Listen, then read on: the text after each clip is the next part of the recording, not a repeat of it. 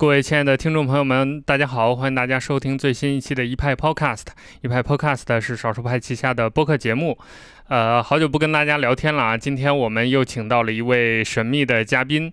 这位嘉宾聊的话题和我们之前关注的一些点都不太一样，他跟我们的生活息息相关，但同时很多人又对这个事情有一些困惑或者是疑问。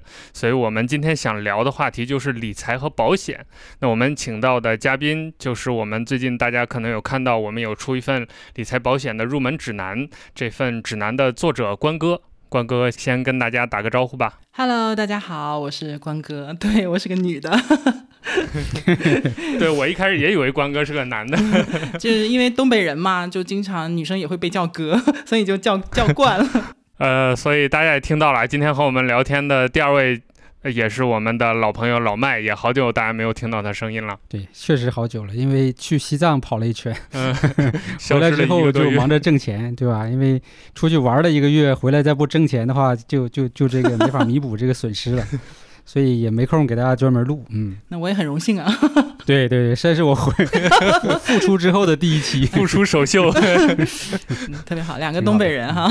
对对对对，两位都是东北人，今天我们刚好可以轻松的聊一聊。虽然可能这个理财啊、保险这方面大家听起来就头大头疼，觉得比较烧脑、比较麻烦，但其实我们今天还是想以一个轻松幽默的一种状态来跟大家聊一聊。我们可能节目当中会涉及一些名词的解释，也是帮大家算是科普一下吧。嗯，就大家一些困惑，但总体来说，我们还是会多讲一些案例啊。嗯。讲一些亲身经历啊，包括大家的一些疑问呐，嗯就是我们以这种轻松的方式来探讨一个相对比较严肃、比较枯燥的话题。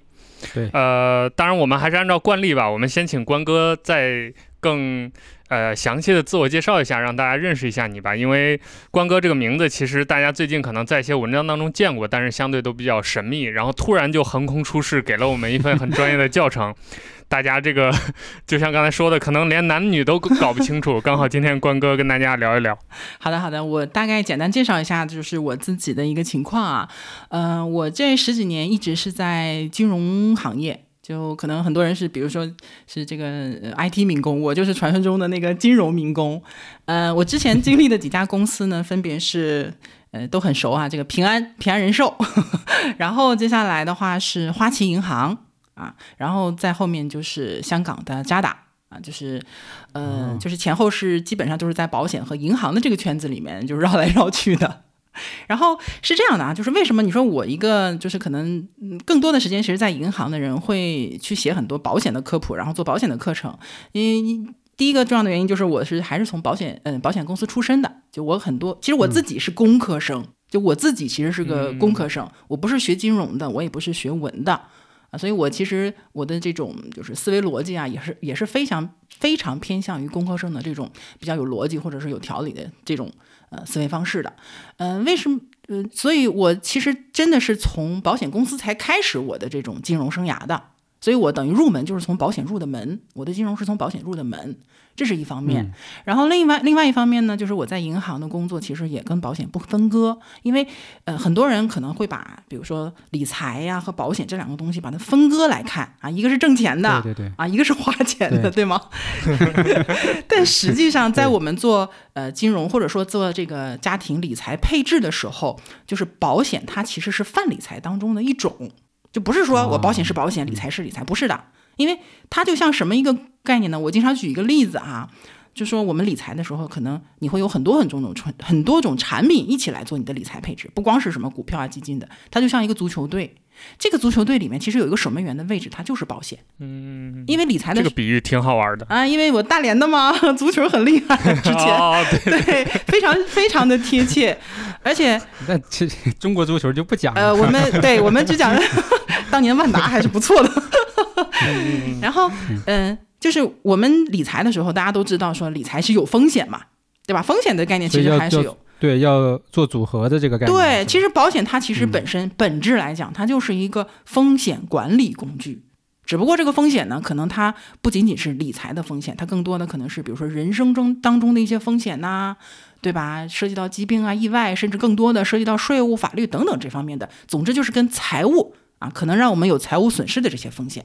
那么在这种情况下，我们去把风险管理好，其实也是对我们整体财务配置的一种很好的一种措施，对吧？我赢不赢不讲，我先至少让自己输的机会少一点，是不是更安全一些呢？对，这个其实，在我们日常的就是交聊天当中，其实经常会提到一点嘛，就是说你这个呃，就是再拼命，对吧？钱再赚赚再多，但是你的身体挂掉了，对吧？所以一切就归零了。对，因为因为就就我们讲说，这个世界是熵增的嘛，对吧？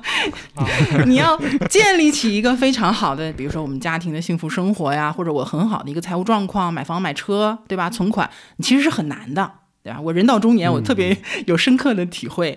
但是我们想打破我们现在这种看起来似乎是很稳定的一个财务状况，那很容易。你一个家庭对吧？你有一个两个的，不管是意外生病，然后或者说有一些企业明企业家明明家里面财大家大的，可能有一些事情就导致直接资金链断掉，这个是很常见的，就是熵增是很容易的，回归到一个混乱的状态是非常容易的。所以，嗯，我努力了很长的时间，我可能因为某一个事件就一切都回归于零了，这个是我们都不想看到的。所以，保险它的作用实际上就是说，让我们回归零的这个可能性降低。我们不要回归到零，我们原来是一百，回归到五十也比零强。对吧？我们就是把这个安全垫给垫起来，它其实就是这样的一个作用。所以，呃，尤其是我后来做了在在银行嘛，在银行可能会接触到整体的一些理财的一些东西。那么在这个过程当中，我去结合它的整体再去看保险的时候，我的那个感知和就是那种认知，就又一次的经有了一些丰富，就觉得哦，他的就对他的理解可能更就更深刻一些。那实际的工作。具体是做什么？是比如说，是像我们以以前理解那种保险业务员的这种相关的这种，比如说给你做方案呐，然后这个帮你去签合同啊，是这些工作吗？这个是我工作的一部分，但是呢，其实我是没有做过保险单纯的保险业务员的。嗯，我举个例子啊，就是我在平安的时候，就我在。保险公司的时候，其实我做的是内勤，我不知道大家理不理解这个关系啊？就是外勤是专门专门出去，呃，谈单子的，销售的，哎，销售的。我是内部的，我是我们公司的这个产品专门，嗯，比如说我们，比如说这个保险公司这一个季度，我们可能会有一个主推产品，对吧？你每不能就是打法嘛，要有节奏的，对市场，哎，有什么这这一季度我们有什么节奏？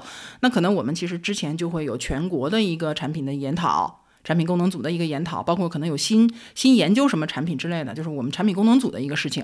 然后我回到我的分公司，然后层层的往下传递。那这个过程当中呢，我可能就要把我们的新产品，我先做消化和拆解，然后呢做课件呐，做相关的材料呀，然后去向业务队伍和我们的培训部等等去做一个传递。哦，就是研究跟设计保险产品，对，呃，相当于这个概念。嗯，我不设计，因为设计具体产品的实际是精算老师的。精算师对精算师这个我一直有听说，对他们薪水很高，然后也很专业，也很难考。但是我他他们在设计之前，可能需要一些一线的一些呃反馈。那我们首先第一个，我们给他们一些反馈，我告诉他现在市场上可能是一个什么样的情况，我们的销售队伍目前是什么样的一个情况。然后呢，他们设计来的产品，我们再去从一个嗯怎么说销售的角度去理解。当然，虽然我没有直接去销售，但是我离一线是很近的。啊，就是会跟他们打很多的交道，对，所以当时其实我等于说在保险公司，嗯，我其实就是研究说，呃，公司的产品是它本身是怎样的，然后呢，如果说我们要在市场上去推动，我们应该抓住哪些点去推动，包括说怎么怎么样让一个其实是条款很多，然后这个特点又很多，对一个保险，因为保险。销售队伍它也不是说这个水平很统一的嘛，也是参差不齐的。嗯，对对。我们怎么样让他们能够说快速的接受、理解这个产品是怎样的，并且呃告诉他们它的卖点在哪里啊？然后他们再到市场上去进行一个销售和再沟通的一个过程。所以当时的工作是这样的。这回到互联网公司的话，那这就是精算师，就是产品经理，嗯，对吧？然后那个终端购买保险的就是用户，你们就相当于产品运营，嗯，对对，加上市场一样，对对，有有很多市场和运营的部分。但是因为我个人，嗯，就等于产品是我工作的一个根源，所以我本身就是花了很多时间在研究产品上。对，呃，这是我在保险公司的工作，我觉得这一点很好，在哪呢？就第一呢，我觉得这个工作它既接触到了说核心设计产品的这个过程，就是我们公司公司为什么要出这个产品，对吧？它是怎么样看市场的？同时呢，又能接触到非常一线的销售人员，对他们怎么跟沟客户去沟通的，包括我也给他们讲过很多，像当时的这种就是说产品说明会，去直接跟替他们跟客户去沟通，所以等于两边的这些呃，就是说角度其实都是有的。啊，这是我觉得当时这个工作给我带来的很多的一些经验。然后后来我到银行，实际上做的是一个叫做呃，我们叫 financial planning consultant，就是什么概念呢？因为我们嗯，就是像花旗银行啊、渣打银行这种外资银行，它实际上主要是集中在一些高端客户上，它不像我们的一些四大行，说很多的工资户啊，或者是老奶奶存钱呐，对，它不太不太做这种，它基本上都是做高端户。啊，就是铺的不大，但是呢，就是每一个客户可能都，呃，资金量都比较大，可能都是在百万、千万，甚至是更多的这样的一个情况。那么这些客户或者说这些 富豪阶级们，他们对于财务的这个打理的需求可能就比较多。有钱嘛，对吧？没钱我理什么？对，因为很有钱，然后呢，那肯定就要去打理。那他们可能对收益率啊等等都会有一些要求，所以，呃。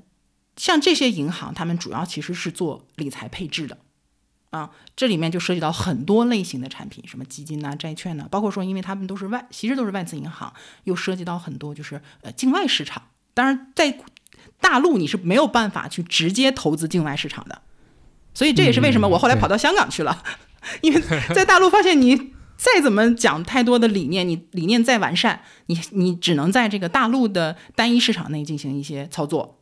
所以我后来就跑到香港去，说真正看一看，说境外的这个金融市场，就是因为香港虽然是中国不可分割的一部分，但是它的金融市场是跟全球走的，开放更开放，对，它是不限制的。所以说我到那边去，呃，接触了境外的市场，也接触了境外的，就是说大家比较熟的香港保险嘛，就是我冲到第一线去，真正了解它是什么样子的，对。然后在这个过程当中，你就会发现说，那。呃，有钱人或者说这个有钱的这些呃客户们，他们其实会也有很多财务上的烦恼啊，钱多也愁。就对我跟你讲，真的，我现在我通过我的工作经历，我对金钱的看法也有了很多的改变。就是你有钱，其实也会有很多有钱的烦恼，但当然他们的烦恼可能和一般老百姓不太一样。比如说哈。比如说，我们其实普通人可能就会觉得，说我生场大病，花个几十万，对我来说是很大的影响，对吧？很多家庭可能会一夜返贫，那所以我才需要买医疗险啊，我要去买重疾险啊，对吗？这是我实际的需求。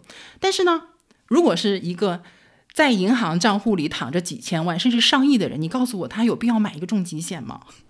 嗯，对呀，这就是没有必要，对吧？所以你的资产的量其实会反过来影响你在财务上的真正的需求，会发生一个方向上的变化。他们不愁治病的钱，但是他们怕的是什么呢？他们更缩水。对，一个是缩水贬值，哎，缩水贬值，这是其中的一个。还有一个是什么呢？就是我现在有钱，我代不代表我将来还有钱？因为，嗯，这里就涉及到很多增增值的问题。呃，增值其实反而是相对次要的。我是这样的啊，你有一百万和你有两百万，你的感受是不一样的。但你有一个亿和你有两个亿的时候，其实区别不大。对对，反正都花不完。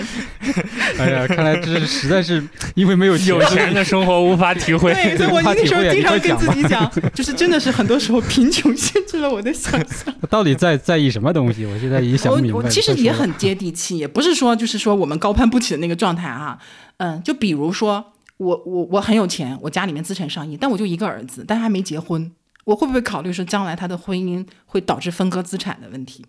哦，这样对不对？还有是什么呢？就是我现在很有钱，然后我有两个孩子，这两个孩子呢，男女有别，大小有别，将来怎么给，怎么留，怎么分？啊晕，晕了，对不对？啊，财产分配的问题。对，还有什么问题呢？比如说，我现在企业其实还不错，对吗？可能我更多的现金流，甚至是很多人的他的资产呢，他都在企业里面。嗯，对对对对，他都在企业里面。就是有些人的资产是家企不分的。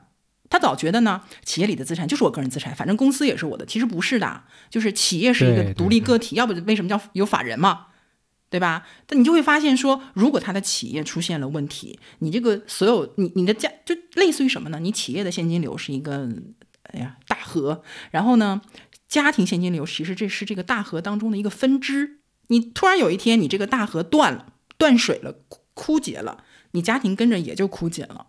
很多人其实是在安全的时候，有些人想不到，有些人是能想到的，所以他其实也会有很多的担心。对，前阵子感觉这个啊，前中国首富整个家族应该都会有这种 对感觉吧，对吧？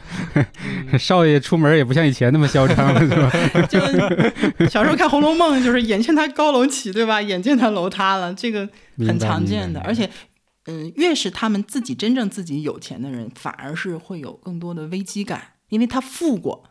他在让他掉下去是一个很难过的一个状态，所以我们当时的工作是什么呢？就一方面我们要帮客户去打理资产啊，帮怎么让帮帮你增，就是稳健的增值，然后呢，怎么样去安排你的资产的分配，同时也要去帮他们去，首先第一个呢是帮他们去挖掘，因为很多人想不到这些问题。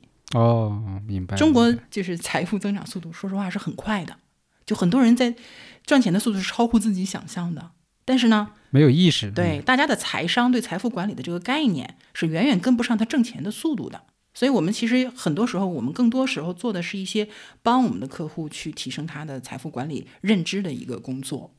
现在真的是这些年你会发现有很大的提升，都是 孜孜不倦的教育的结果。然后在这个过程当中呢，呃，当然我们赚什么呢？银行赚什么呢？银行肯定是赚中收。我们不管是给他安排什么样的产品，那肯定中间其实是会有业务收入的。所以等于什么呢？呃，就是说客户通过资产的配置，哎，得到他想要的一个财务财务的一个管理过程和财务管理的结果。当然，这个结果是一个长期的过程。那么银行呢，就通过它的中收来维持它的运营。那我们但然后我们银行其实它是有很多的这个呃职责的分配的。你比如说呃，我们会常平平常会有这个客户经理或者叫理财经理，他去来就是负责客户日常的一些维护啊，包括说一些理财产品啊，包括他的进款啊、出款啊等等很多的一些操作，日常的操作管理账户。同时呢，我们其实还有很多专业的团队，然后也分几条线，其中最重要的两条线呢，一个呢就是叫我们的投资顾问，然后。就是专，他可能就更多的会呃关注在这个投资市场上，财务增值的问题。对财务增，嗯，应该说是财务增值，因为大家也主要是往这个方向走嘛，对吧？呃，那我这块呢，就叫刚才说的 FPC，就是一个叫财务安全规划，就是说啊，风险对风险管理。那风险管理呢，呃，我们其实是这样的，因为呃，它的理念是来自于很多，就是说呃，国外的一些成熟的经验。嗯，但是我说实话呢，嗯，当时我个人后来的一个感受是什么呢？就是我们的理论非常的完善，也非常的超前，非常非常的超前。但是我们要真正去操作落地的时候，可能落能落地的产品还是受限制。你比如说，嗯，真正做这个风险管理，其实你涉及到很多问题，因为每个人的资产的类型是不一样的。比如说现金资产，就是存款啊、股票啊什么的，这其实都是现金嘛，对吧？然后同时呢，有这个固定资产。房屋、商铺，对吗？这个、这个，呃，对，呃，那个、那个厂房等等。同时呢，还有很多人是有股权资产的，对对对，对吧？嗯就每一种资产，你如果要去处理，都会有不同的方式。但是很多你会发现说，那呃，我们在处理的时候，能用的工具其实还是很有限的。就中国的财务的这个、呃金融市场，相对还是在发展过程当中早。期，嗯，明白嗯明白。对，所以在风险管理这个地方呢，那我们现我们最能落地的，也相对比较成熟呢，就是保险，因为保险它是来处理什么呢？处理现金部分的一个呃方式，一个很相对来讲成本低、安全性高，同时呢，呃，也没有那么复杂的一个形式。复杂的也有，呃，信托什么的，但是也不是那么好好好处理的。所以当时就是，呃，主要是配合和我的同事一起，我们共同去帮我们的客户们去进行一个财务上的一个整体的一个规划，并且呢，也不是说我们今天规划完了就完事儿了，我们会一个客户，我们会一直去服务，定期的去帮他 review，去复盘，去根据当时的一个情况或者他的家庭背景的一些调整，我们去进行一些处理。对，所以主要是做这个。就我我总结我自己当时的状况，就是挣着卖白菜的钱，做着卖白粉的心。对，对吧？就我一个月挣多少钱，对吧？就那些，然后我去给那些身家千万上亿的人去规划，你这个理财要怎么怎么搞？落差很大。对对，但至少我觉得是见过大世面的人。啊，对，就是每天就一个工作，就是见富豪，见有钱人。见有钱人。嗯，嗯，对，所以刚开始也很刺激，后来就麻木了。所以就是跟我们的用户先那个打个招呼呗，就是说我们这个课程课件不是说。对吧？就是一个什么保险从业者啊，或者保险业务员 随便写出来的，啊，不是不是，真正见过见过大世面，然后对吧？也这个通晓国际这个 没有没有风险控制知识的，对吧？资深专家来给我们做的，嗯，没有那么夸张，但确实是什么概念呢？就包括我后面不知道香港嘛，香港其实更多的是给到我一些境外的一些视角，境外的视角。然后后来我是大概是在二零一七年开始，我开始写公众号，就就机缘巧合了嘛。就开始写保险的公众号，想着说，因为我确实从各个角度去看到了中国保险业的一些变化和不同的产品类型，包括市场的反应和保险公司，就两个角度，我其实都有看到。然后我自己呢，也说实话，也常年的是在一线，对吧？我是认认真真的面对客户是谈单子的，就我曾经有过比较就是。嗯，还可以小得意的讲一下这个记录呢，就是比如说我曾经见过客户，我第一次见他，我们第一次见面聊天，然后聊了一下午，然后他就当场可能摁了一个几百万的单子下来，就是因为当然这这个其实有运气的成分在，但是就说明什么呢？就是我们的整个理论体系其实是很顺畅、扎实，对，很扎实的。就是客户他只要是刚好他的需求在，然后他又能很好的理解的话，其实是很容易。嗯，就是接受的，对，因为他有钱，他有能力，他只要接受这个东西就可以。对，所以，嗯，老麦刚才说的，我我我说实话，我没那么厉害，但是我确实觉得说，我我的这个经历呢，可能相对来讲不是那么的常见，就是一个很，就就就，嗯，从这里跳到那里，又从境内跳到境外的一个过程。然后我当时写了公众号之后呢，因为公众号面向的呢。我觉得就更多的是一些大众大众人群了，大众人群对大众人群。然后我其实刚开始写的时候也没有什么固定的想法，就是把我自己的，因为我当时觉得公众号开始，呃，就是比较大家都看公众号那几年，其实写保险的人是不多的。然后呢，呃，个别网上有一些声音，我又觉得说他其实一些理解是有问题的。嗯，我不能说人家不对，嗯，我有不同的意见。那我心想，我也我也想写，然后我就开了一个公众号去写写这些东西。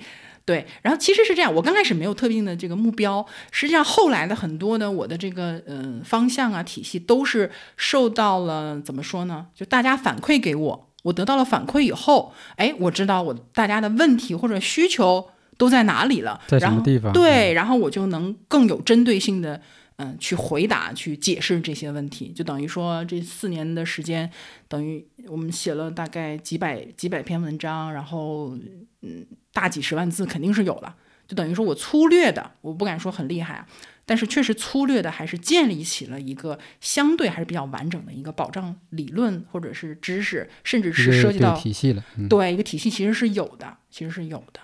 嗯，那从业加上写公众号应该超过十年了吧？对，十几年了。对，十几年了，嗯，所以这个我觉得其实还挺挺难得的。嗯，对，因因为很有意思在哪儿呢？你这十几年，其实你放在一起看，你就会发现说，中国的这个保险，不管是产品，还是市场，还是大众的反应，真的是在变化。对，有些有些东西你要理解起来的话呢，你可能如果是对照着历史过去去理解，你就其实就会好很容易很多，容易知足啊。对，你 看你太一下就 get 到我的点了，对，容易知足。对，对，因为小儿派其实也是，我们也做了十年了嘛，呃，那其实也是这样的一个过程。比如说，就是你。呃，八九年前大家对内容的这种所谓的态度，对吧？或者认知，对吧？包括对这个内容的这种理解能力，对吧？就这种品质的要求，其实都是怎么说呢？就比较比较早期那种，就是你就相当于资讯资讯匮乏，对吧？你只要有内容给我，我我我都接，对我都收，对吧？然后我的那种热情也都很强。但是你看这几年慢慢的去去改变了之后，大家的。要求也高了，然后那种所谓的敏感度也低了，对吧？整个的付费的内容的体系，或者说他想看好内容的这种需求的这种这种呃需需求量也起来了，嗯，对，所以我就是我们也觉得，哎，这个时代虽然说也有不好的一面啊，比如说可能大家比较追追求流量啊，或者资本进来的对来参与啊等等，但是还是有大部分的人是能够去接受这个优质内容，为内容付费，对吧？这样的一个。好的趋势，对，所以我觉得虽然这个过程也挺慢的，对吧？你照照理来说，十年了，人家好多公司都上市了，对吧？可能都 C 那个 CEO 都已经功成身退，对，退休了，去去退休了，对吧？都去请关哥这样的人买保险，对对对对，找我。对，对我们这还还熬着，但是确实就是内心的那种充实感还是一直在的。嗯，对，就是它是一个非常有价值的。嗯，我我说实话也没想到说我能写到现在，而且确实我现在，呃，我我实话实说呢，就是我之前的这个职业发展到了我自己规划的呢，就是我已经我已经进到这个外资银行了嘛，一直在给高端客户做资产配置。那未来其实我是想进私行，然后接下来可能想进这个家族办公室去做一些信托类的啊。总之就是说客户越变越有钱的那种，因为它效率比较高，比较集中，你懂懂我意思吧？就我因为我对这个部分其实本身也很感兴趣。因为越到上面，你会就会发现说，你涉及到的知识点或者说你的内容就不仅仅是说金融财务，它可能更多的就跟法律、税务等等就会相关。对对对对对对对，它其实是非常有意思的一个一个部分。我当时其实是走的这样一个规划路线，就是也没想到说，呃，因为写公众号，因为写公众号是这样的，你会发现，我我也是被惊到了，就是大家对于这个东西的吸收的那个渴求。就是啊，那个反馈让我觉得说，就保险这个东西吧，有些时候真的不在钱多少的问题，但是它重点是看他对一个家庭、一个人他的帮助到底有多大，这更重要。没错，没错，没错，对吧？所以反而是在公众号上，我觉得就是说我帮助到了更多的人，让更多的家庭建立起了他的这个。呃，保障体系，保障体系，对，而且很多人他对于保险的一些之前接触到的一些，我觉得不是那么的合理的一些观念，得到了一些呃调整，就他自己也通顺了，要不然他想不通嘛。然后在这种情况下，我觉得，嗯，我这个成应该就成就感有点过了哈，但是我觉得我获得的东西比之前其实要更多，就是比金钱其实也更重要。哎呀，这么讲有点虚伪，但我真的是这么觉得。能理解，能理解，就是。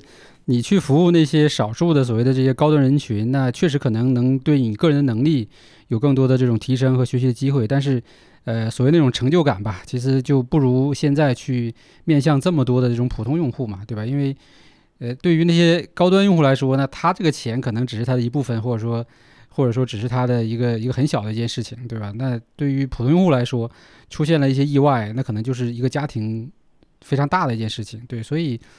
虽然说这个可能钱可能只是几十万的问题，对吧？但是背后的这个意义价值就完全不一样。对这个我是能理解的。对，所以我现在就是我觉得我很幸运一点在哪呢？就是我做的这个事情既是我擅长的，又是我喜欢的，同时能给我带来成就感的。我觉得，嗯，那我还是想继续的把它做下去。虽然其实也挺难的，现在。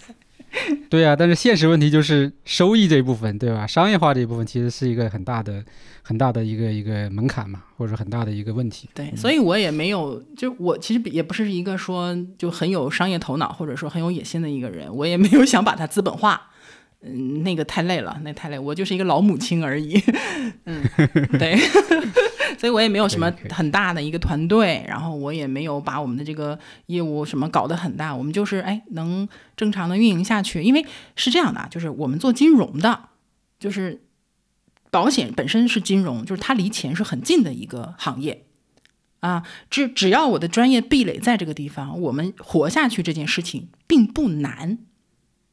就我这个地方，我觉得就是可以，其实引申到一点什么呢？就是如果说有一些，你会发现有些人，呃，保险行业的从业者，他其实看起来非常艰难，对吧？可就是一直处在这种就是快干不下去的这种边缘。其实这里面一定是有问题的。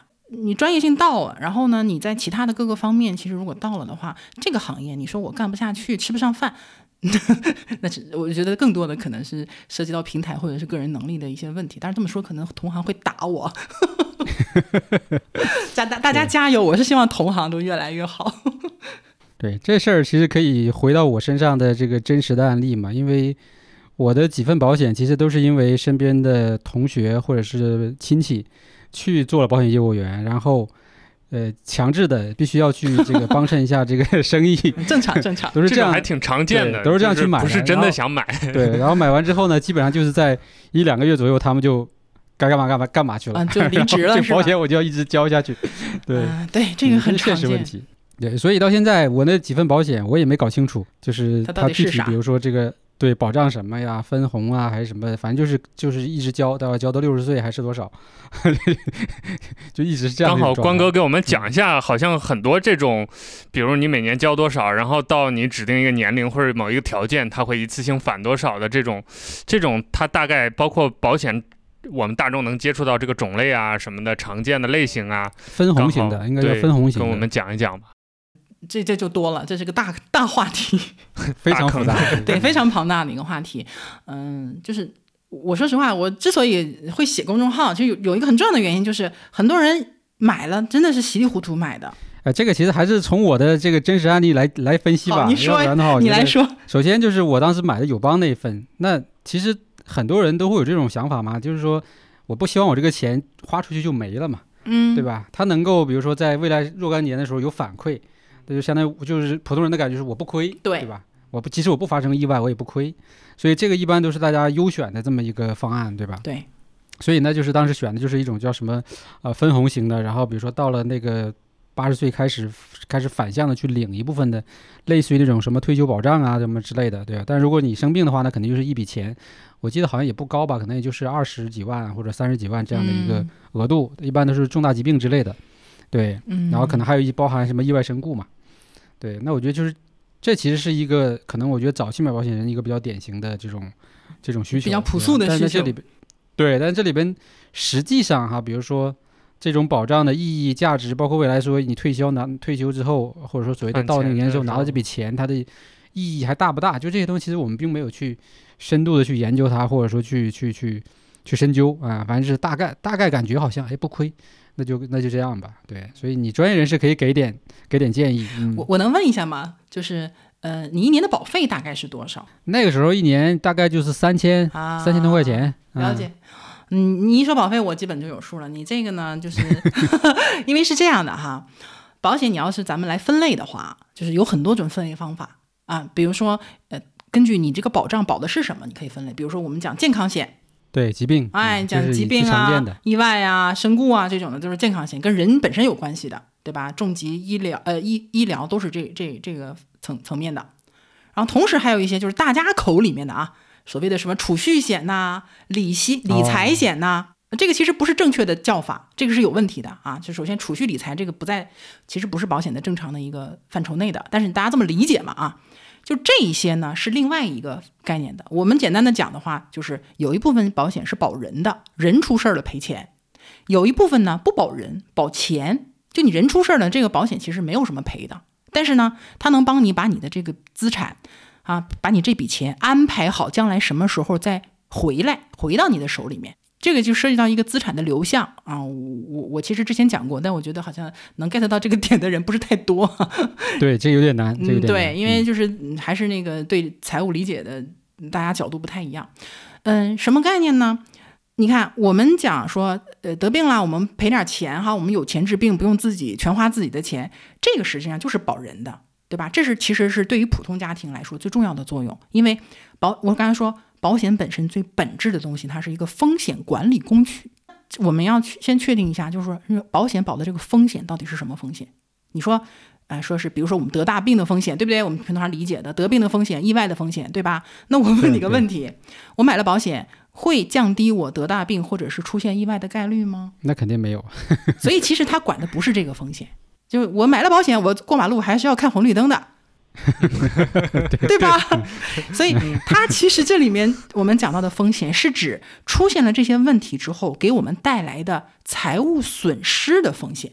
嗯对对对对，对吧？我摔了一跤，我没事，我没花钱，这个这个你算不算风险？当然算风险啊！我疼了，但是我花钱了吗？没花钱，财务没有损失。我们之所以会用它，是因为我们得病了要去治病，我们要花治病的钱啊。然后呢，我们如果说意外身故了。意外身故看起来好，可能可能没花太多钱，但别忘了，人活着是能挣钱的。你丧失的是未来挣钱的这个可能性，对这个家庭的收入就中断了嘛，对吧？你一年挣三十万，你还有三十年可以挣钱，这也就听起来九百万是不是也不少？对吧？所以就是真正的风险是指我们因为这些意外导致我们要额外花钱的这些风险，这才是真正的风险。首先，这个风险它是客观存在的。我觉得很多人这在这一点上他就不承认。嗯 就觉得自己吉人有天相。对你这个东西我没法掰，就是你如果说我觉得我不会出，我没有风险，那我真的没法跟你讲下去，我不能跟你硬杠，我说你一定会出事儿的，这是我找死，对吧？我情商也没这么低，所以首先第一个，我们先客观的认知说风险是确实它是存在的。对吧？然后我们再去谈说，那既然存在，我们有没有办法说是降低？我们不说彻底消除这个风险，我们说降低或者转移这个风险。对于普通家庭来说啊，就说实话，理财赔一点，或者说我们这个不理财，我们被通货膨胀侵蚀了我们的财富了，这个的影响它是非常长期而缓慢的。但是如果是疾病或者是意外导致的这种大一次性咔嚓要一笔钱进去，或者长期你都要花很多钱进去的话，它的影响其实是更大的。所以你从这两个角度来讲，哪个更急迫一些？人的这个问题，大病的这个，对，就是你人在，钱无非是多少，对吧？就比如说我们虽然说有时候说，哎呀，这个人作死啊，自己作妖，然后把钱都霍霍了，你得先有钱呐，对吧？你现在钱都没有有的霍霍，对你有的霍霍，你现在连钱霍霍的钱都没有，这个时候你再得个病或者有个什么事儿的，更完蛋，你就只能去某某筹。好吧，是不是这个道理？就是很简单嘛。我觉得就是很多时候我们不讲保险，我们就讲逻辑。所以这个从这个角度来讲，就首先一大块是保障型的啊，嗯保障型的让这就是你刚才说的，说你的需求当中有一块是我想，哎，有点什么事儿我能。就是花花钱，他给我花，帮哎，对，嗯帮一下，对吧？这很正常。但是你另一块呢？你说，哎，那但是我不想让这个钱白花，我希望他将来能够还给我，没 就没事儿嘛，对吧？没事儿能还给我，对吧？其实这个可不可以实现呢？其实是可以实现的，但是区别就在于说，我说你说我这个钱还给我，你是怎么个还法？是本儿还给我，还是连本带利还给我，还是说连本带暴利还给我？嗯，这个是每个人的认知的不同了，这就是五花八门的了。有些人觉得我便宜点儿，我白花就白花了，我只要人好好的，我没用上这个保障，我说明我这辈子挺健康的，那我自己挣钱肯定够了，我不需要把你这钱再拿回来。啊，无所谓。啊，尤其是什么呢？尤其是觉得自己特别会投资的那些人，他就是尽量降低我保费的这个占比，我用最小的这个钱去做最大的杠杆儿，我剩下的钱我自己去投资，我可以挣更多，我不用你替我去投资，或者说你替我去存钱，这是一类。然后还有第二部分呢，就是像老麦这种的哈，你代表了其实大多数人的想法，比较朴素的想法，就是我有病，我给我治点病。我没病呢，你钱还给我，因为我没用上。怎么着都不赔。对，其实其实这种呢可以实现。我举个最简单的例子哈，比如说我们讲重疾险啊，重疾险，重疾险它最最简最基本的呃要求就是说我得了重疾，你把钱赔给我。但有一个问题，就你要没得重疾咋办呢？对吧？如果是那种就是没有身故责任的，纯粹的只有一个单一的重疾险责任的这种保险，那可能我没得重疾险，这辈子，因为人有一个，比如说突然间意外去世，或者说突然间这个寿终正寝，他没有那个过程就就直接过去了，对吧？像这种情况下，你没有重疾的过程，你没有重疾赔付，同时他又没有身故赔付，那其实没有什么赔付的，你顶多拿一个现金价值。有的现金价值都没有，对吗？但是如果说我们做的是一个什么呢？我是一个含身故保障的重疾险，它俩共用一个保额，啊，会贵一点儿，但是它但是他俩共用一个保额，什么概念呢？反正比如说我买了一百万的这种重疾，我得重疾了，你赔我一百万，好，合同结束啊，一百万拿回来了，我用上了，对吧？我这辈子没得重疾，其实特别好，这是最理想的情况。但是我可以不得重疾，但我人必有一死。那么我这个身故保额，我一样能够拿回这一百万，只不过这一百万不是我花，是给我给到我的家人了。家人呢。你从家庭的角度来讲也可以呀、很划算，对，就就是这样。所以我自己买重疾，我永远都是买带身故责任的，我也想有病治病，对吧？留个后路。对呀，就是因为我有孩子嘛。然后呢，就精算师那边会把这一部分的相当于成本，他会把它在对也会加进去的保费里边。对嗯，这这就是网上有时候就是，哎，我就觉得带节奏啊，有人就会用一种就是揭露揭露行业内幕的这种语气来告诉你说啊，保险交两份钱，其实只有一个保额，这是保险公司不会告诉你的秘密。不是的，条款里都写的很清楚。嗯嗯嗯它就是因为什么呢？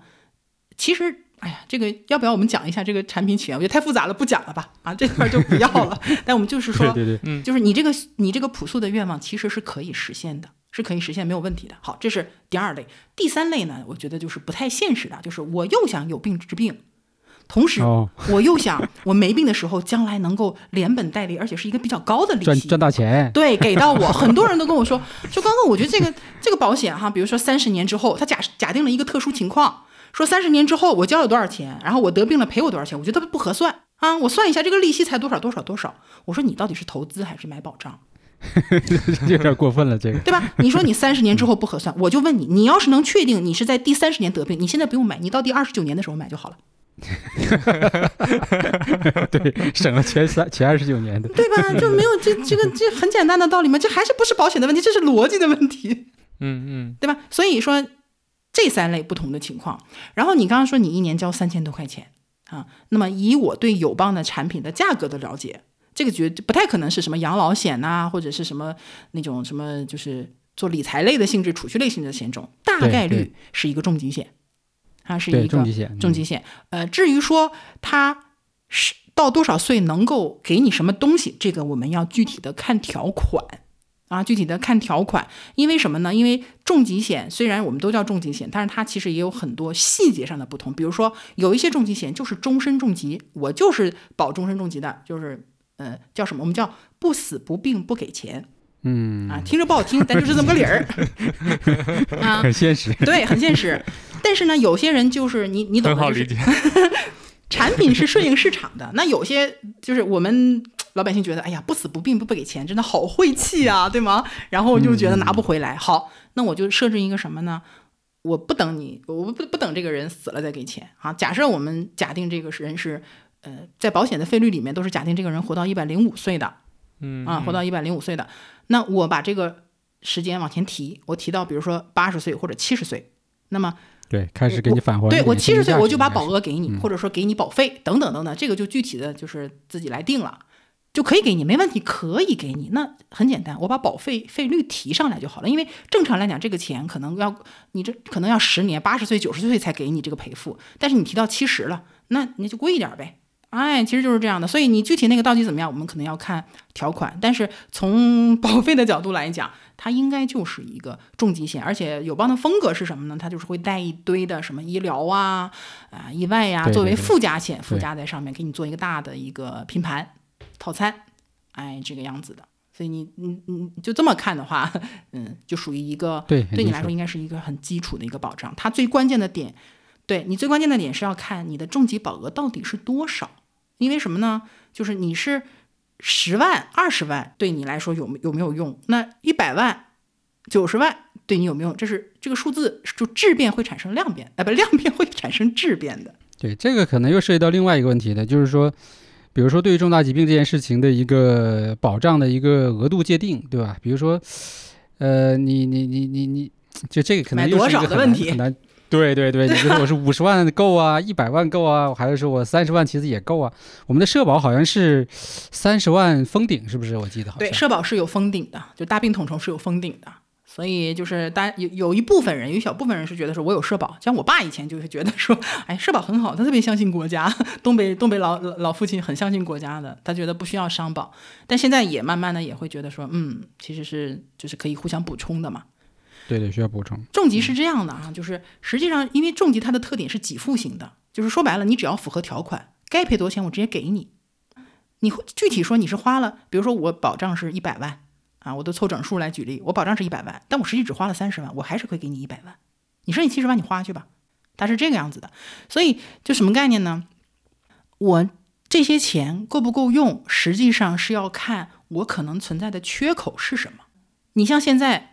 有一些病可能其实它病花不了多少钱，比如说之前，现在有些甲状腺重疾可能一部分被剔除掉重疾的队伍了啊，但之前甲状腺的赔付是很多的嘛，对吧？可能比如像我，比如说像我身边很多朋友其实都得过甲状腺癌的，他们赔付可能就是在三十万、二十万的都有啊，都有，直接拿到赔付了、啊。但有人去买了一辆斯巴鲁，有人拿去还了 还了他的那个房子的首付，哎，总之就是没有几个人把钱都用在治病上，因为甲状腺的治疗可能花钱就花个两三万撑死了。我晕哦，还可以这基本都拿来花了。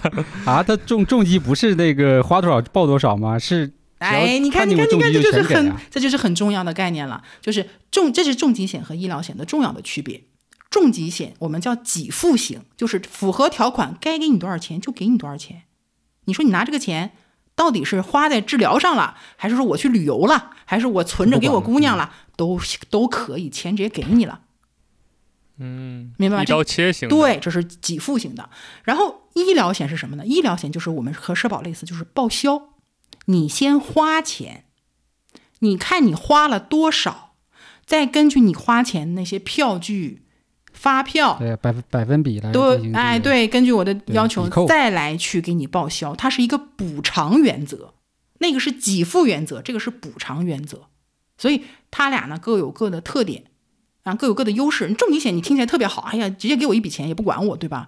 但是重疾有个问题是，你得达标才行，你必须符合他画的一个圈子里面列出来的一百种、一百一十种等等这些这些这些条款，你不够是不行的啊！就包括轻症和中症，你也是要符合它的标准的。但是医疗险呢是什么呢？你住院就行，你只要住院，然后呢，你的你的这个花费也超出了就是正常免赔额的部分，比如说像很多的百万医疗险免赔额是一万块钱，那我社保是报完了，我自己也花了一万了，剩下的部分百万医疗险就可以开始赔了。至于说你是割痔疮还是治癌症，还是什么骨折不重要，但是它能给你报销。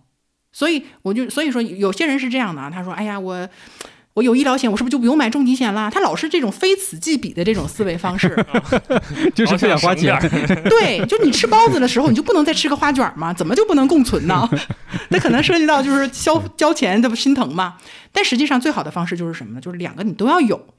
医疗险虽然说它没有什么大的门槛，对吧？保费又便宜，但是有个问题，它只能报销你住院费用。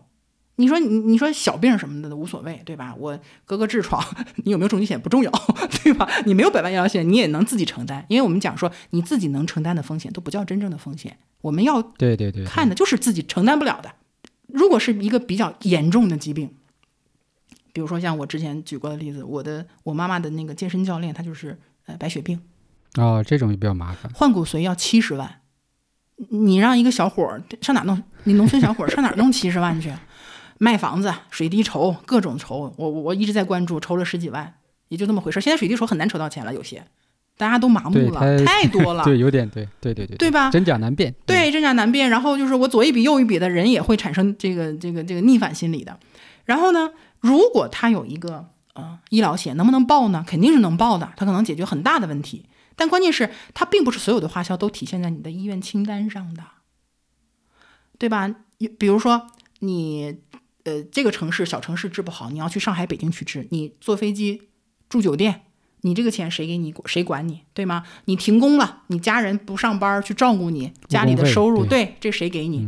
然后呢，你治疗的过程，你又不可能永远一直在医院住着，你可能要出院去休息、去康复。这个过程，你补品谁来给你？甚至说，现在有很多的，虽然就是任何一个保险，它都有免责的范围，都有免责的范围。那免责的范围谁来给你？甚至说，呃，比如说现在有一些靶向药啊，这个特效药什么的，虽然我们现在说已经有很多药都划到医保的范围内呢，然后百万医疗险也能报销这些医保范围外的，但是也有一些保险，它是告诉你，你不是医院给你开的，你到外面去买的也不给你报，因为靶向药太贵了，保险公司也赔不起。你保险公司 不是不想赔，我真的赔不起，我得先运营下去，对不对？赔光了大家都惨。所以这个额外的很多费用是你没有办法通过医疗险来报销的。那这个时候你如果再有个重疾险，那不刚好就补上了吗？一部分给你报销，另一部分给你给你钱，你不就搞定这个事情了吗？而且除了这些，房贷、车贷这些啊，对呀、还家里花钱，对吧？这人到中年，真的张睁眼就是账单。所以这就是你看，我们就讲就是重重疾险和医疗险，这是一个我看就是其实是一个非常基础性的一个概念，但是现在其实大众就真的很多人都不知道。对，都模糊不清。对，模糊不清，尤其是什么呢？就是很多大平台去重点推这些产品，大家就觉得，嗯，我有保障了，而且这玩意儿保障还挺保额还挺高的，还什么二百万、四百万、六百万，他就觉得我自己挺保险挺好的了。确实有这种感觉。对，啊，回头呢，你再跟他说重疾险，我要那玩意儿干啥？那么贵，怎么怎么着的？标准又高，对吧？现在网上那么多带节奏的，就是这种这种内容，那我当然不买了。对，然后哎，那说到另外一个问题，因为后来不是我说了吗？同学这边我交完了之后，走了亲戚又去了，哎，又去了平安保险，啊！所以呢，我就再来一份儿，对吧？哎呀，我恭喜你啊！也是几千块啊。然后那这里边就会存在一个问题，就是他们两个之间，比如说真的出了问题，两个保险是同时赔付的吗？还是说他们中间会有一些什么排排斥啊？有没有这些问题？这个问题刚好就接着我们刚才说那个重疾险和医疗险的区别了。给付型的，像重疾险这种的，比如说我在就像你说的，我在友邦买了五十万，我在平安又买了五十万，我都是得了同样的一个重疾，我两个都可以赔的。哦，你你赔不冲突因为是这样的，重疾险它是什么呢？就是说它的标的是你的健康，那你的健康，请问有有有有上限吗？哦，没有上限可以赔没有问题。但是像这种医疗险是它是报销补偿型的，它它的标的是什么？是你花了多少钱？花了，如果有一家给你报了，那另外一家就就不会给你报完了，啊。你这家能报的，那家也都给你报了，报完了，他就不用给你补偿，因为已经有人补偿过你了。但是你说我买了两家的，然后我花销特别大，这家保额没做那么高，他给我报完了，其实我还剩下一堆没报的，那我可以继续到另一家公司接着报。哦，它有点像一个总的额度的感觉。对的，对的，就是这个概念。信用额度对，嗯而且这里面是这样的啊，很多时候我们这个报销的时候，其实是都是多种的报销方式。你比如说，呃，除了商保之外，其实大多数的报销我都会建议说，你先从社保开始报，你一定是社保先报。社保报完了之后，因为社保它有什么呢？有起作起起报点、起报的线，然后有封顶线，还有这个是自费的部分，然后不自费的部分其实又有自付的部分。嗯，这个这个不知道你们俩能不能，就是我有没有讲能能不能理解这个区别？明白明白明哎白明白，嗯，就是这些东西呢，你社保其实是甩出来的。好，你这个不东西甩出来之后，没人给你报，好，你拿去让商业保险给你报，其实是可以的。然后商业保险呢，有可能涉及到说，如果我这是个意外，我可能先让我的意外险给我报一部分，但是没报了，我再拿去给我的百万医疗险再报一份，也是可以的。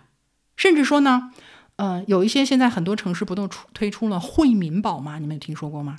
这是是属于政府推出的吗？政府联合保险公司推出的一款带福利性质的对社保的一种补充型的医疗险，就是那个它非常很低，对它嗯非常类似于百万医疗险，然后保费又很低，同时它的这个准入机制又很宽松，哎，这些都是可以一起来给你报的。只要没报完，你还有别的，你就可以接着报，只要在它的范围之内就可以。对，那那我其实像我这种情况，就是我可能已经有两份了嘛，大概加起来可能我估计，呃，印象中应该有个五六十万这样的一个。你回去好好。看看啊，别 别别光、别光，一定要看保单。对，反正就拿我当案例嘛，这这这这真假错错对，这个到时候好嘞，无所谓。回头再去验证。好的那那再加上社保还有一个相当于三十万的这么一个呃呃封顶额度，对吧？那是不是可以理解为加在一起我就有大概七八十万这样的一个总的呃相当于这个意外的保障了呢？是吧？嗯，也不是意外保障，它其实就是一个，就是说就是疾病保障，疾病保保障，嗯、对。对健康保障。但是这里有一个漏洞在哪里呢？就是你这是两个重疾的，你等于两个重疾加了一个医疗，因为社保本它其实本质是一个医疗险，对对对，你等于嗯两个重疾加了一个医疗。呃，我会建议你再加一个百万医疗险。应哎哎，对，这这个里边儿就后来不是就是这个相互保这个东西出来了嘛？就支付宝里面的相互保，啊相互保啊我刚好是对，我自己播客上一期讲的内容啊。相互宝你也买了啊是吧？相互宝也买了，然后呢，它里边还有一些是保险公司跟支付宝做的一些，大概每个月可能呃两三百还三四百这样子的，我我大概好像记得上面的额度也是什么一百万左右的那种，就是医疗险，我也有去买，啊，是好医保吗？好医保，好医保，对，嗯，对你其实就是说你需要这样的一个东西，因为社保它其实给到你的越是严重的疾病，它给到你的这个报销内容占比就会越低。嗯，明白，哎，对，所以如假设说我们有一个比较严重的一个情况，我们可能在医院花很多钱，但是又没有多到，或者说这个病又没有严重到说我符合重疾条款或者中症、轻症的那个标准，这个时候你就会发现重疾险你是用不上的。但是呢，这个钱你可能也掏得起，然后社保给你报完了之后，你自己也能掏得起，但是你会心疼，而且你会觉得我买这么多保险一个都没用上，你会很不开心。那这个时候你有一个百万医疗险，他给你赔一个什么一万、两万、三万的都很有用，因为你的保费一年就几百块钱，对吧？你赔一，次就是这个好医保，啊，那就可以了。那你现在，呃，应该说还行，还是不错的，基本保障有了。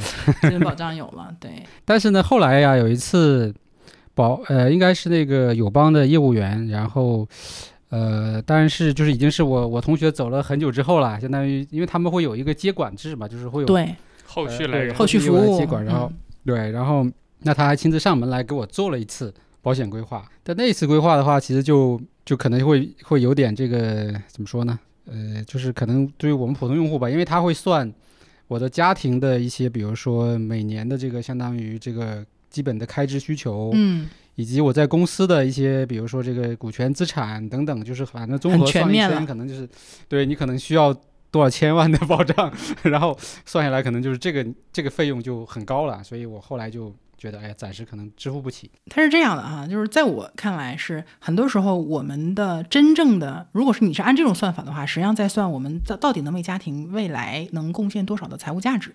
对对对对对，但是实际上，如果我们要满，就是完全的通过保险能够替代掉未来我不在的时候提供的这些财务价值的话，你每年需要交的保费其实是很高的。对对对。而这个保费呢，一般来讲，它的费用占你，如果你能提供这个现现金价值，就代表你现在有这样的现金流，那这个保费占现金流的比例其实是有点高的。保险行业有一句话啊，就是说，因为大家都会问说，我到底一年规划多少保费比较合适？我买多少保额比较合适？这是大家都会问的两个问题。所以保险行业有一句话叫做“双十法则”，就是很流行了很多年。什么意思呢？就你的保费要占到你年收入的百分之十，然后呢，你的保额要占到你年收入的十倍嗯，对，当当时他好像也讲了这个啊！这个 这就是个逻辑，我已经这是行业多少年、十几二十年都流传下来的东西，一代一代的都在用。但实际上，我们真正去看产品的话，你会发现说，百分之十的年收入的保费是支撑不了你十倍年收入的保额的。哦，本身是个矛盾。对，它其实是矛盾，这是一个理想状况，或者说你要通过一些组合，比如说我去配置一些一年期的很便宜的险种，可能才能达到这个保额。你如果完全从长期的角度来讲，其实达不到的。所以我一直给的建议是什么呢？就是比如说我们重疾的这个保额，那我们刚才不是聊嘛，说重疾保额做多少比较合适？我觉得大家要整理自己的预期，就调整自己的预期。重疾保额不可能覆盖掉你未来所有的，就是说你能贡献的财务价值。比如说我一年挣三十万，还是刚才那个道理，你三十岁三十岁的一个年轻有为的一个一个程序员啊，对吧？一年挣三十万很正常吧？都说少了是不是？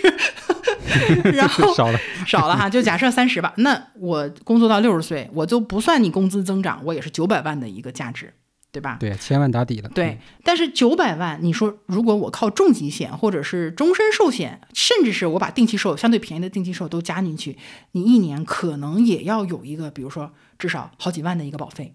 而且越是这种收入的人，你可能生活水平、你的花费现在是很高的，你可能会有很高的房贷。没错，那你如果 说这些问题。很现实，对吧？那这种情况下，你说我要去做我十年的收入三百万，嗯，不是，其实不是不行，但是大多数人他心理预期其实都是没有这么高的，嗯，大多数人就从实际角度来讲是没有这么高的，所以我一般建议什么呢？你呀，先做一个，就首先是这样，有一个基本线，就是，呃，如果你是一线城市，我会建议五十万打底，一百一百万起步，不多吧？五十万无非就是你一年不到两年的收入，一百万才三年的收入，这个保额其实对家庭的贡献来讲并不是太大。但是它有一个什么样的好处呢？就是我们在家庭遇到这些呃疾病啊、意外这些重大变故的时候，最关键的是我们要有一定的现金来过渡这个比较严重的一个变故的一个时期。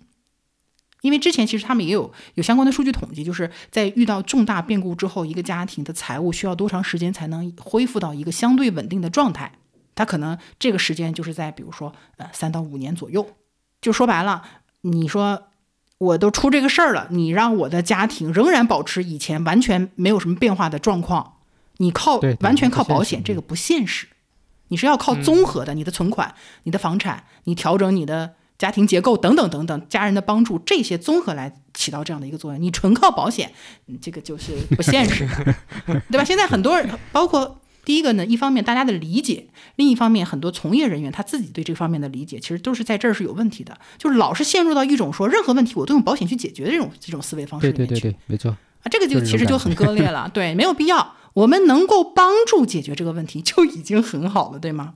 所以重疾的钱也好，是保额的钱也好，能够说我在三到五年之内让家庭的生活水平保持一个还算正常的状态，能有一个很好的过渡的时期就够了。对，如果说未来你的这个，比如说资产啊或者收益就更好的情况下，你可以再去提升这个额度。对，是，的，是的，对的，就是你该加得加，你身价生长增长了，你薪水增长了，你的社会地位增长了，然后家庭开销也增长了，你保险一样要加的。你不是说你二十岁买个保单这辈子就完事儿的，对吧？奶茶都涨价，猪肉都涨价，为什么你不涨价？嗯对吧？你从这个这个叫什么，比如说那个天籁，你换到什么宾利，这差的有点大，对吧？你保费，你车险的保费都会差很多，对吧？对一个百万豪车一年的保费一万多，然后普通的一个小二十万的车，可能一年保费就三四千块钱，你这个都有很大的区别。你作为一个人，你你自己的价值发生了变化，怎么能在这个方面不产生变化呢？对，所以就保险本身它是一个动态的一个一个东西，对，不是一个很简单就是管一辈子的那种。对，它是一个长期的，然后跟着你的人生的变化不断的发生变化，每每年每隔一段时间都要进行一些检视和调整的东西。对，所以我们还是把一些基本的，就可能大家常见的一些误区哈，通过我这个真实案例，挺透彻的，特别典型哪儿都触及到了。对，特别典型。呃然后对，然后接着呢，就意外险这个问题，因为我们去策划那个呃川藏和这个新疆行的时候，啊，我们的相当于这个这个相当于路线策划的这个同事同事，他就是说，呃，必须得去买一份保险。对，那这个里面的话，其实主要就是交通意外啊，然后他就说，反正所有的交通工具全包含了，不管是飞机、火车啊什么的。对，但是这种险我发现，其实呃专门买，当然大概可能一次也就是两三百的样子，但是好像有很多银行或者很多什么这个信用卡啊，以及很多东西，它会配送一些这种所谓的交通意外险，就这本质上有区别吗？没有区别，因为它便宜，送你一份儿呗。其实是一样的，是吧？你你很多信用卡是这样的，你信用卡什么样的人会办那种，比如说偏商务的信用卡，一定是会飞来飞去的白领啊，嗯嗯，啊，对吗？嗯那你对既你肯定你既然有这个使用场景，他就会给你，就比如我自己的卡就有嘛，说你只要是买机票，你用这张信用卡刷的机票，它自动的获给你一千万的这个航空意外险。但实际上这个保险可能成本就很低的。我给你举个例子啊，我以前呢，我就我现在是买这种一年的这种航空意外险，啊，一年可能一千万的保障，可能也就是呃一两百块钱，很便宜，真的很便宜，因为中国民航太安全了。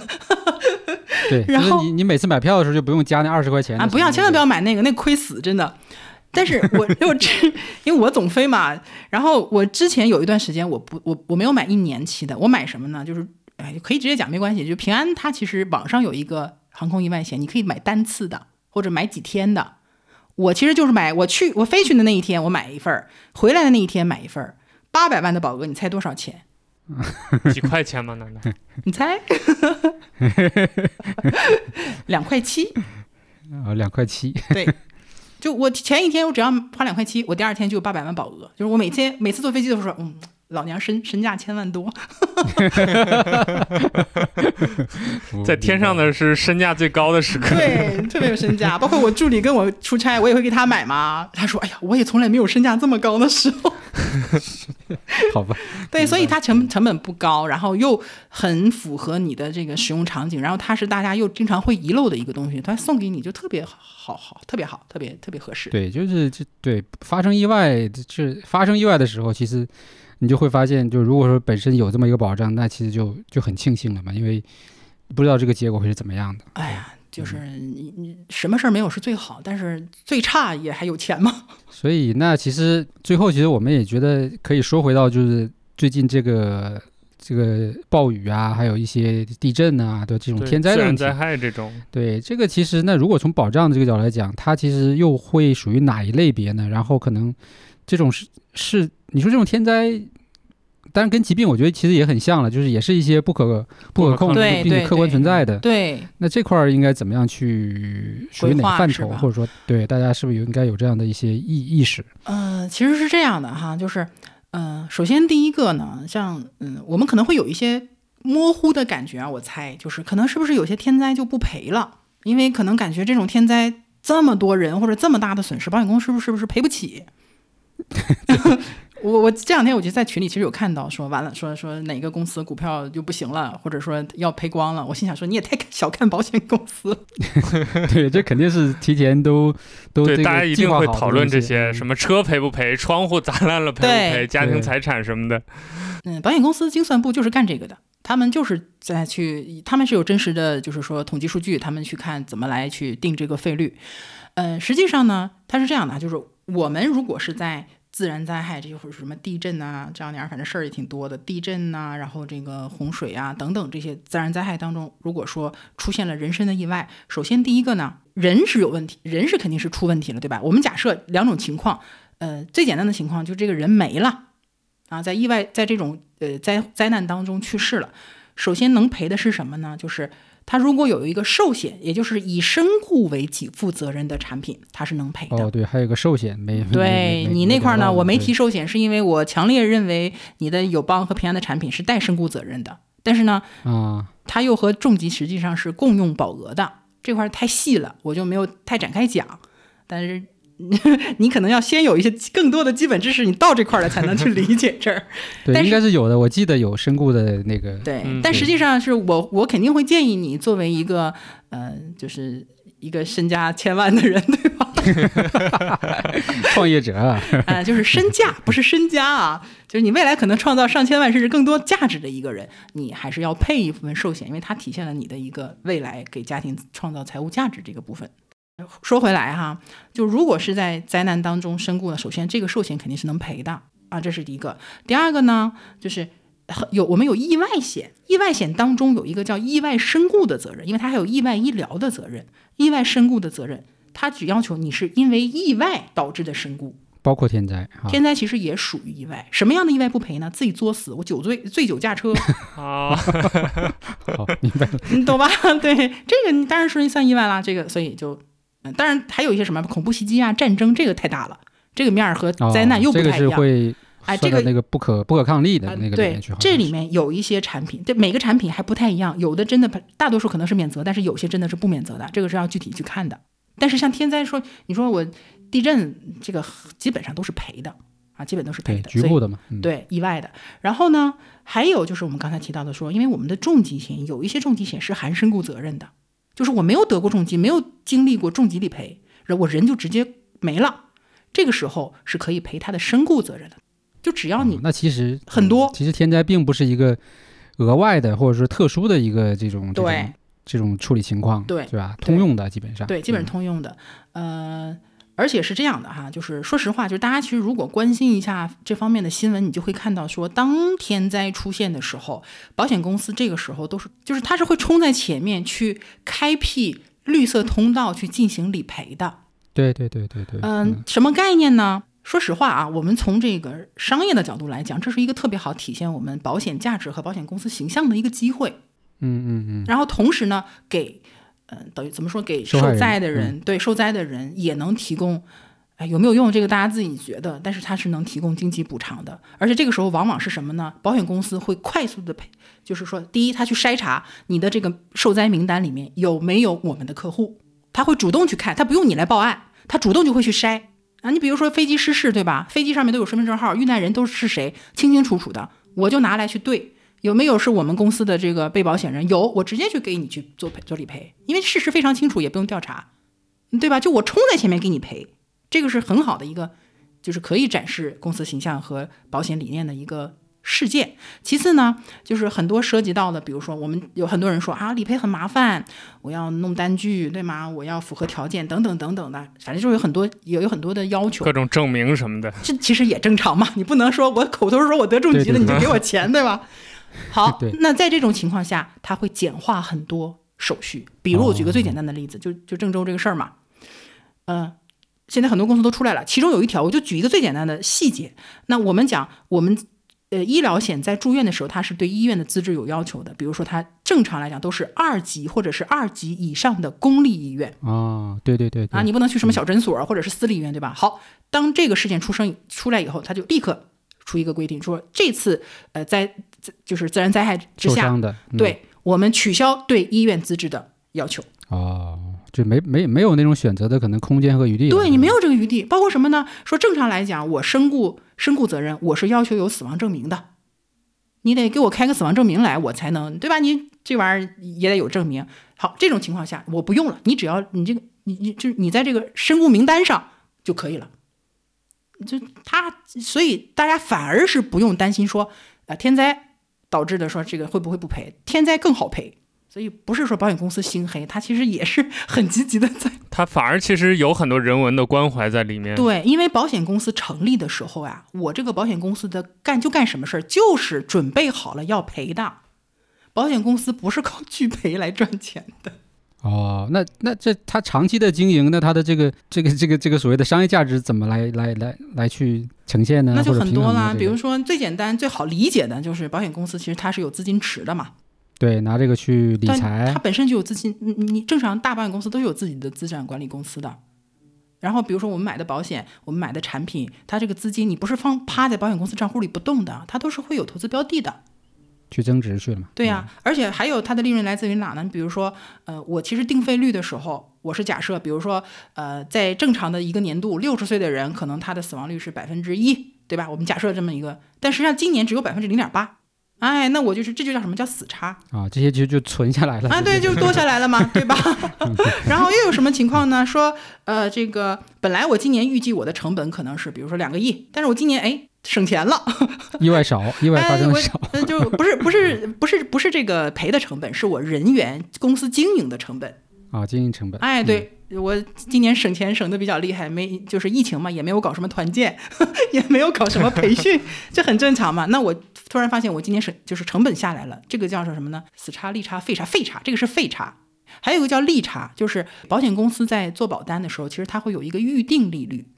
这个保单因为会很长时间，一辈子嘛，它会假设说，在未来这么长的时间内，呃，就是说保险公司的资产或者这张保单，它是以什么样的一个利息来增长的？大家都说说什么通货膨胀，其实精算的时候已经把通货膨胀已经算进去了。但有时候呢，他可能会算，比如说我是按二点五预定利率来来做的这个保单，但实际上呢，今年我可能或者说这几年我可能就是市场比较好，我真正的利率会达到百分之三。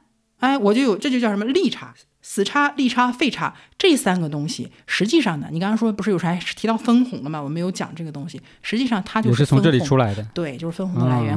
保险法规定，保险公司的死差、利差、费差这些利润，你每年至少要拿出百分之七十来分给保单持有人，这就是我们的分红。哦，就是它是有一些死，就是规则规定是限死在那里的。不是说你是可以通过它来获取暴利，或者说你赚了，那你就是都是你的。这个上哪儿暴利去？保险公司的钱，国家规定的可严了。保险是国家最强监管的一个行业，所以那就还涉及到一个，比如说真的这个保险公司经营出现问题，可能就赔不起了，或者怎么样的话，那是不是还有一个国家在背后的一个最终的保障啊？首先呢，他赔不起，在这之前，这是非常后面的结果了。嗯，他呃，银保监会。和行业协会对每一个保险公司日常监管的这个这个指标啊就很多，哎，什么你的赔付率啦，你的什么经营什么 A B C D 各每每个季度都给你打分儿啊，但出现这种情况的几率就很低了。对，但凡你分儿不够了，我马上就要要让你整改的。啊，就是就 国家还要求你必须是一个正常经营，甚至挣一点钱的一个状态。监管爸爸是时时刻刻在盯着你的，他不是说我平常不管你，期末考试我看你成绩怎么出事了我才找你。他天天就在你耳眼前就转转转转转转转，有点什么问题他就要罚你点钱，或者说勒令你要，比如说你觉得赔付率不够，对吧？大家有一些人会觉得赔付率很重要。赔付率，你如果真的到红线了，你不用着急，你不用担心，监管爸爸会要求这个公司去整改，比如说让你注资，嗯啊。啊，让你调整这个业务结构，就是是这么说吧，就是监管这个行，因为这个行业是对国家的，应该说是很重要民生的问题，对。民生问题是非常重要的一个行业，而且很大，巨大，多大的一个金融池子呀！你能想到的问题，我们能想到的问题，我们担心的问题，国家会想在我们前面的。所以你说，我说这个公司都要破产了，我赔不起了。你到这一步之前，国家已经做了无数的动作去让你做调整或者给你做帮助了。好，假设说，假设说我们真的说就是有这么个情况，说这个保险公司干不下去了，能不能破产呢？能。首先，第一个能破产啊，这个要纠正一下很多人的一些错误观点啊。保险公司是可以破产的，只不过不能随便破产。但是破产不是说破产完了就完事儿了，就跑路了，不不存在的啊。很多人跟我说啊，保险公司跑路了怎么办呢？也是可能也是怕了，最近各种暴雷。嗯，对，金融问题对金融暴雷，嗯，就就很多人可能 get 不到，就是保险在金融体系当中非常特殊的一个地方。它很多时候大家都是在用银看待银行、看待理财的观念或者想法去套保险这个行业啊，就会有很多的问题。嗯，保险公司可以破产，但是破产之后不能完事儿。你破产之前，你破产可以，你跟监管爸爸提要求，你说爸爸我干不下去了，怎么办呢？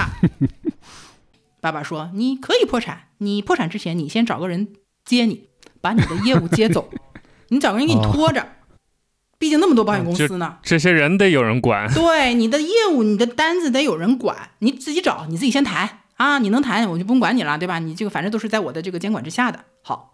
首先，第一个就是，所以你会，如果你去看保险公司的一些历史，你会发现很多保险公司都出现过这种大大量的这种股权转让。比如说，我百分之五十的股权可能都转出去了，就是我直接从这个保险公司直接撤资了，然后由另外一个，呃，有规模更大的，对，可能规模更，反正我吃得下的这样的一个公司，我把它买下来了。啊，我有的甚至连名都改了。我记得当时那个友邦那个事情，因为当时我买的友邦还是属于那个美国公司嘛。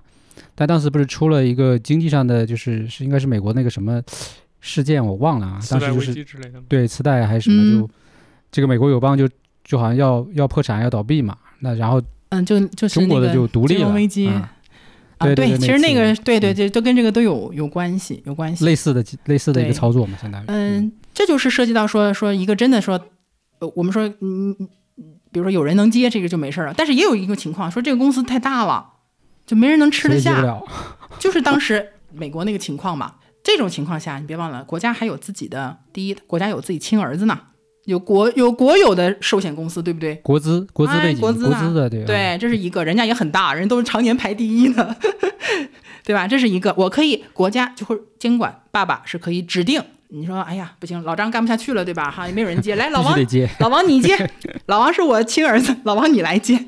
对吧？这是可以接的，而且在这个基础上，呃，每一个保险公司它其实都有一部分钱是交在这个呃相关机构，这个机构呢就是保险保障基金啊，基金那边还哎，它有一个就是托底基金，比如说前一段时间那个安邦变大家，你就就不不知道你们知不知道？那安邦有有知道那个事儿啊？安邦安邦不是经营不下去了，它其实是其他的问题啊，反正就是它被接管了，他看拿什么钱接管，他就是拿这个钱接管的。啊，所以这个基基本上就是，对于老百姓来说，你就不用担心这个所谓的你的保障，因为公司破产这个事儿，对，因为因为所有的保单正常来讲，其实都是会延续下去的，延续下去的。我我可以这么说哈，就是首先第一个呢，宣导哈，宣传要实事求是，可不可以破产？可以啊，但是首先清清楚楚的，对，但是首先我告诉你，破产这个事儿本身就几率极其的低。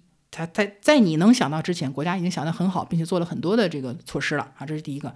第二，破完产之后呢，也会有相应的很多措施去接你的保障，它一定是把就是说保老百姓的保单的利益放在很前面的啊，放前很前面的。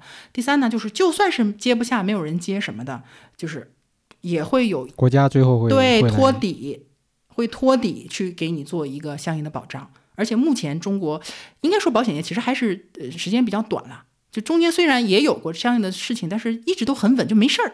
就之前那个对对对对，有个笑话嘛，这个不太好啊，就哎算了不讲了，这个不讲了，不讲这个笑话了。总之就是以前安邦后来变成大家，最近不是也有这个事儿嘛？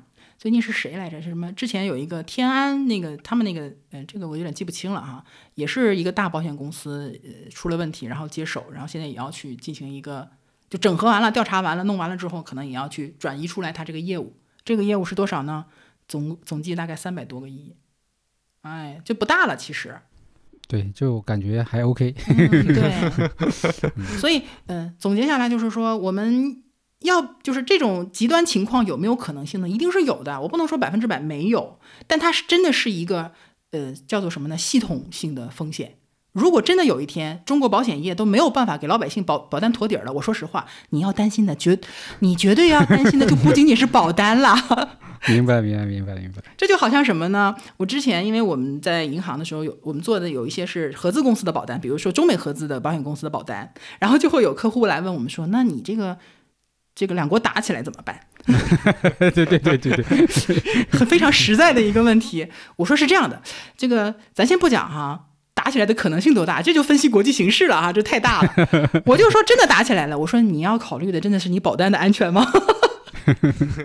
明白。对吧？你这是你整个系统性的崩溃，你就不是仅仅保单这一个的问题了。这个拐一个题外话哈，因为你也在银行工作过嘛，嗯，不，前阵子不是有一个消息，就是说这个储户的存款，如果说因为这个银行什么就是出现问题，它最高只只给你五十万的那个，那那这个为什么跟保险又又有这么就好像银行为什么没有人来？对为什么来托底呢？是这样的哈，就是呃，它的规定实际上是是你的在银行的存款最多给你托五十万，但如果你这个不是存款，是理财类性质的产品，那我一分都不管你，因为什么？因为这是一个投资行为，这是你个人有风险，自主的投资行为，你自己来承担这样的一个后果。这就是，哎，这就巧了，就是和什么和次贷危机的时候，就是雷曼为什么倒闭了？因为雷曼是投资银行，为什么他就就是他为什么他呃就是国有收购了保险公司，他不去收购雷曼兄弟？嗯，对吧？就是我是要去管老百姓的治病钱和养老钱，我还是要管老百姓的投资。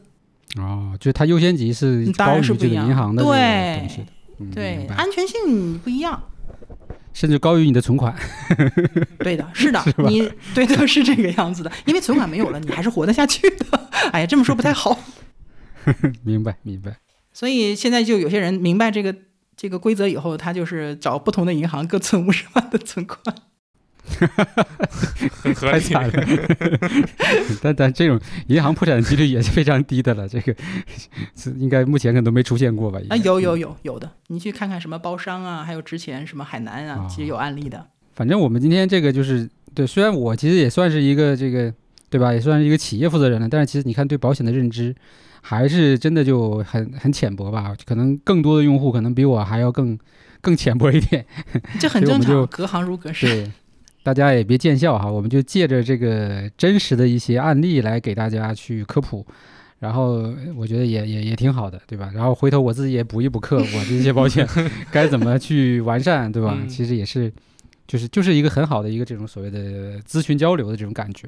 而且关哥今天我觉得帮我们解决了很多困惑或者那种误区，就大家刚才提到的一些可能大家认知上认为天然的一些东西，反而不是那么直觉的，但有一些大家认为理所当当然的东西，又和大家想象的不一样，这个还是挺开眼界的。好，挺好。嗯，我觉得这个就是，首先这个每个人对每个人来说啊，反正我觉得听了我们这期播客的人，就是每个人都要有这种对于保障的一个呃认知和意识，对吧？然后再根据自己的实际的这个相当于情况，对吧？因为有些钱其实你说你喝星巴克也好啊，或者说出去聚个餐啊，happy 一下，你说有的时候几百几千的，对吧？不知不觉的其实就没了，对吧？那你你把它投入到保障里边来。